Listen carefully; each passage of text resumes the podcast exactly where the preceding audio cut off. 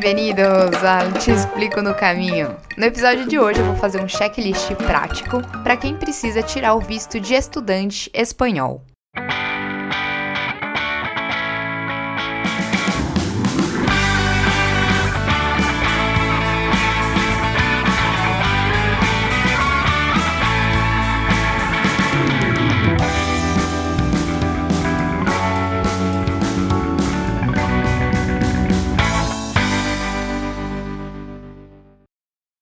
Olá, meu nome é Letícia Orciolo e o Te Explico no Caminho é um podcast de viagens com dicas de roteiros, bate-papos com outros viajantes, curiosidades sobre diversos lugares deste mundão e também para facilitar e tirar dúvidas sobre certas burocracias de viagem, como no caso do episódio de hoje.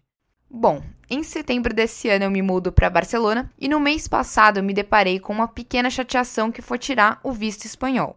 O processo em si foi bem tranquilo, na verdade, mas no meio do caminho eu acabei ficando com algumas dúvidas que me deixaram um pouco insegura e eu tive que ficar pesquisando em muitos sites porque eu não conseguia encontrar em lugar nenhum as informações centralizadas e por conta disso eu criei um checklist com todas as informações necessárias para que seu visto saia rapidinho e sem estresse.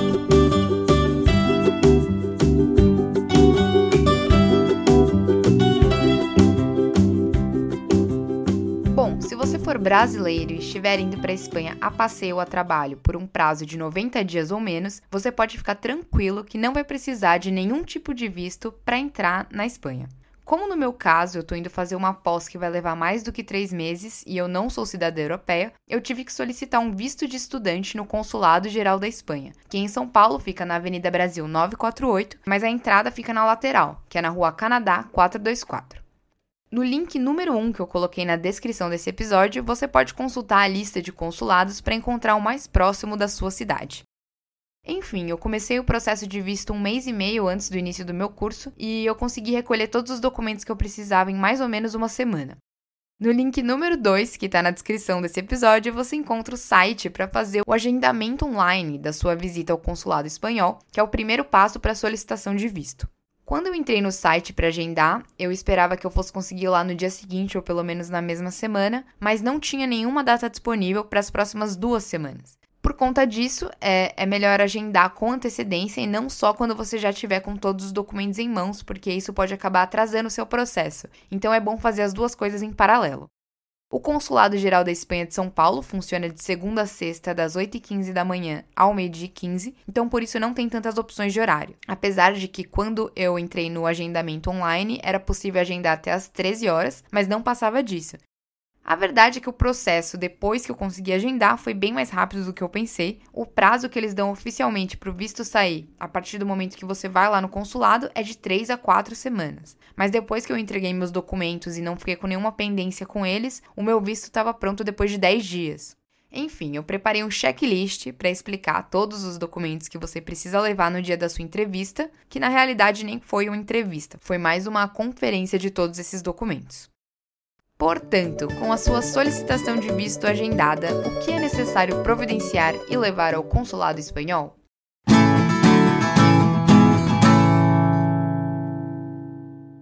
Número 1. Você deve levar o formulário de solicitação original, preenchido e com uma fotografia recente em 3x4, colorida e com o fundo branco. Você encontra esse formulário no link número 3 que está na descrição do episódio.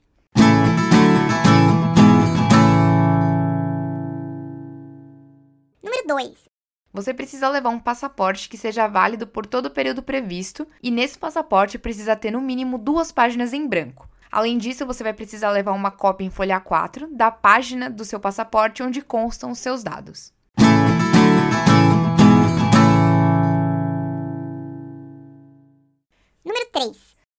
RG ou RNE original, com validade mínima de 180 dias após a finalização do visto solicitado, junto com uma cópia desse documento em tamanho A4.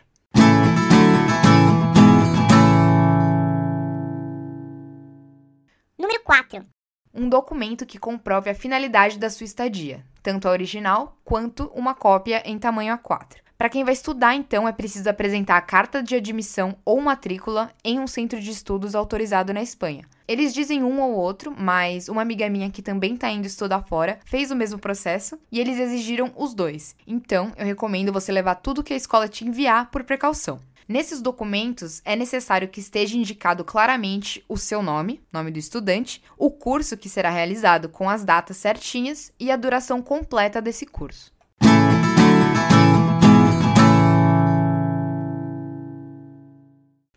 5. Título acadêmico ou diploma do curso que você realizou no Brasil, devidamente apostilado no cartório por um tabelião. Você precisa levar o documento original e uma cópia em tamanho A4. Eu não sabia o que era apostilamento até chegar nesse momento. A apostila é uma, abre aspas, autenticação emitida nos termos da Convenção de Haia, que garante a procedência de um documento público nacional para ter validade no exterior. Traduzindo, é, apostilamento é um processo que meio que elimina um procedimento de legalização que seria muito mais burocrático e demorado. Os meus apostilamentos demoraram por volta de uma semana. Na verdade, o prazo máximo que eles me deram foi de uma semana, principalmente no caso do diploma, porque eles precisariam entrar em contato com a faculdade, etc. Mas não deve passar de uma semana. Antes de tudo, você precisa reconhecer firma da assinatura que consta no seu diploma. Então eu liguei na minha faculdade do Brasil e eles me informaram em qual cartório esse diretor que assinou meu diploma tinha firma aberta. Então eu só tive que ir até lá para fazer o reconhecimento de firma. Em São Paulo, o reconhecimento de firma para documentos sem valor econômico por semelhança, que é quando a pessoa que assinou não precisa estar presencialmente no cartório, então você pode ir ou um motoboy pode ir, e custa R$ 6,25.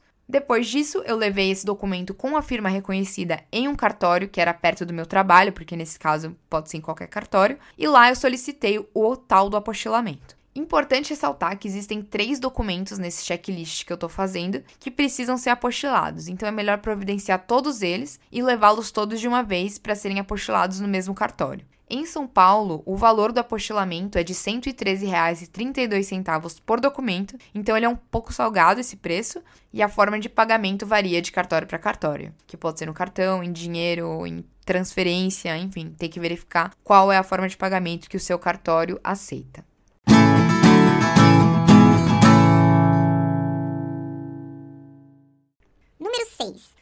Documento que comprove que você tem recursos econômicos para as despesas de estadia e para cobrir o custo integral do curso que você vai fazer na Espanha.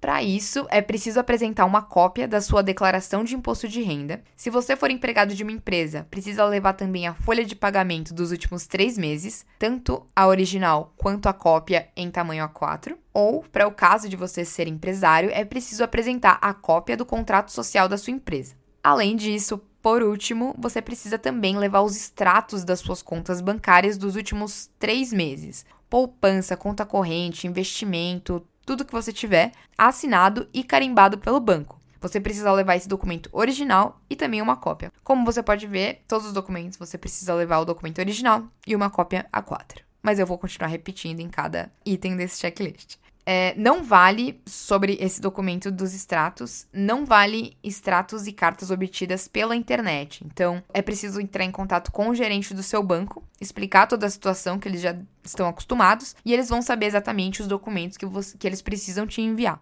Também não é algo imediato, no meu caso demorou uns dois dias, por isso que eu digo que é melhor fazer com o máximo de antecedência possível. Caso você seja dependente é, de outra pessoa, toda essa documentação deve ser do familiar responsável e junto você leva uma declaração dessa pessoa com a firma reconhecida em cartório também. Nessa declaração, eu não encontrei nenhum, nenhuma declaração oficial, mas encontrei alguns modelos. Então, basta você colocar, por exemplo, eu, nome do responsável, portador do RGX e do CPFY, residente da rua, blá blá blá, pai da fulana, e aí você coloca seu nome, declaro para os devidos fins que serei o responsável financeiro da fulana, portadora do RGX, CPFY, passaporte Z, durante a sua viagem de estudos na instituição tal, tal, tal, na Espanha, pelo período de X meses. Aí você coloca a data, assinatura, reconhece a firma do seu responsável e show de bola, é isso.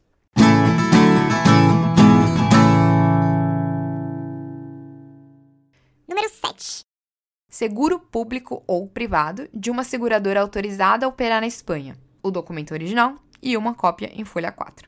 Existem alguns sites que podem te auxiliar nas cotações de seguros, como a Real Seguro Viagem ou a Travel Ace Assistance. Eu dei uma olhada nesses sites e acabei fechando com a empresa Sompo Seguros. Alguns cartões de crédito oferecem esse benefício, mas normalmente é um período de tempo curto. Então, para o caso de ficar, por exemplo, 10 meses, dificilmente um cartão de crédito vai oferecer um seguro de graça por 10 meses. Então, você pode pegar pelo tempo que ele oferece e depois você complementa o restante dos meses com outro seguro à parte.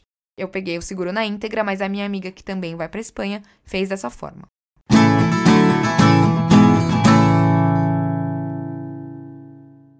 Número 8. Certificado médico segundo o modelo que você encontrará na última página do link número 3, presente na descrição do episódio. Esse certificado ele deve ser preenchido por um médico habilitado e com o CRM elegível, e esse documento também vai ter que ter a firma reconhecida e ser apostilado em um cartório. Então ele é o segundo documento que você vai ter que levar para o tal do apostilamento. Na data da sua entrevista, você precisa levar o documento original e uma cópia em tamanho A4. Se você for solicitar um visto de estudante de um período de até 180 dias, você não precisa levar esse documento, só se exceder esse, esse, essa quantidade de dias.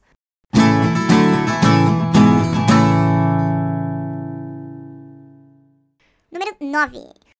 Certificado de antecedentes penais, caso você seja maior de 18 anos, esse documento ele é expedido pela Polícia Federal ou no site que está no link número 4 da descrição desse episódio. E essa parte foi bem simples porque eu fiz pela internet, é gratuito.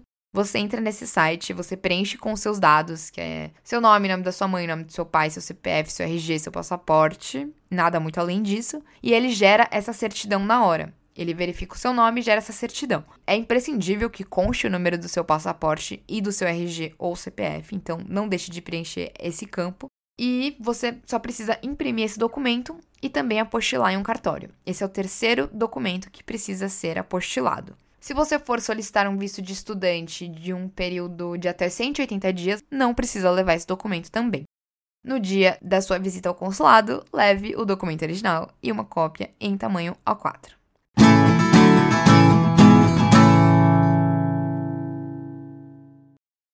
10. Somente para quem for menor de idade. Se você estiver viajando sozinho ou acompanhado por um responsável, você deverá apresentar a autorização de viagem da pessoa que exerce autoridade parental ou tutela com a assinatura reconhecida em um cartório.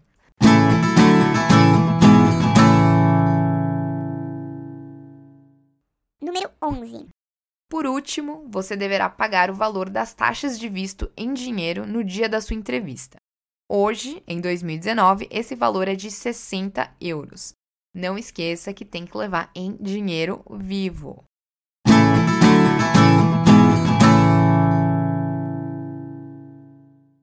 Bom, com tudo entregue no dia da sua visita, você receberá um protocolo com um login e uma senha que te permitirão consultar o estado do seu visto. O site está presente no link número 5. Quando o estado da sua solicitação constar como resuelto, você poderá ir ao consulado retirar o seu visto em qualquer dia útil no horário do almoço, que é entre meio de 15 e 1h15, com o um protocolo. Quando você retirar o seu visto de estudante, vai constar nele que ele é válido por 90 dias. Então, chegando na Espanha, você deverá solicitar o cartão de identidade de estrangeiro, que é um outro documento que se chama NIE. Mas isso é papo para outro episódio.